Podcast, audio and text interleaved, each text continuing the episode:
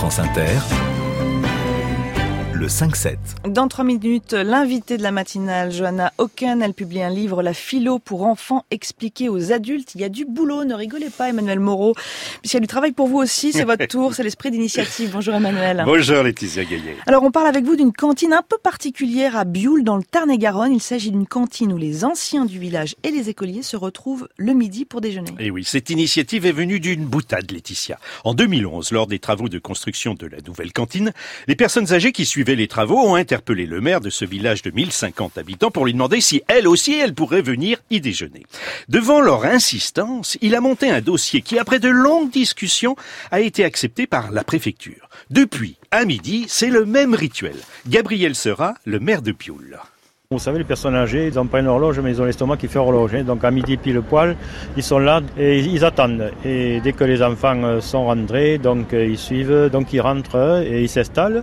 Alors bon, ils sont des fois 6 ou 7 ou 8, selon le cas. Donc on partage les tables avec les enfants et les personnes âgées. C'est vrai que c'est quelque chose de formidable parce que bon, c'est vrai, ils communiquent énormément. Bon, les personnes âgées leur racontent leurs anecdotes, leurs histoires. Et les personnes âgées viennent toute la semaine?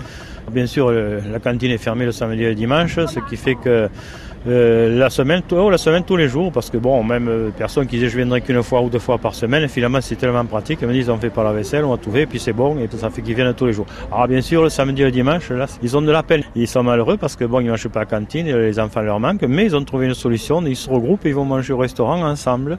Et il faut avoir quel âge pour venir déjeuner, Ça vous intéresse Ouais. Le- maire a fixé un âge minimum de 75 ans. C'est ainsi qu'ils sont plusieurs retraités de 90 ans à venir. Le repas cuisinier, Laetitia, avec le plus possible de produits locaux, vaut 6,20 euros. Mais au-delà de cet aspect matériel, c'est surtout une initiative qui maintient ces personnes dans le mouvement de la vie. La plupart du temps, ce sont des personnes qui sont seules et qui ne sont pas, donc, euh, voilà, qui restaient seules dans leur coin. Et finalement, bon, maintenant, même ils me disent, euh, moi, il n'y aurait pas ça, je serais à la maison de retraite. Donc, euh, après, une autre personne me dit, mais écoutez, moi, quand je vais manger à la cantine, le soir, je prends pas de cachet pour dormir. Moi, quand je les vois, les gosses, ils me font un petit signe comme ça, mais ça me met de bon mon cœur.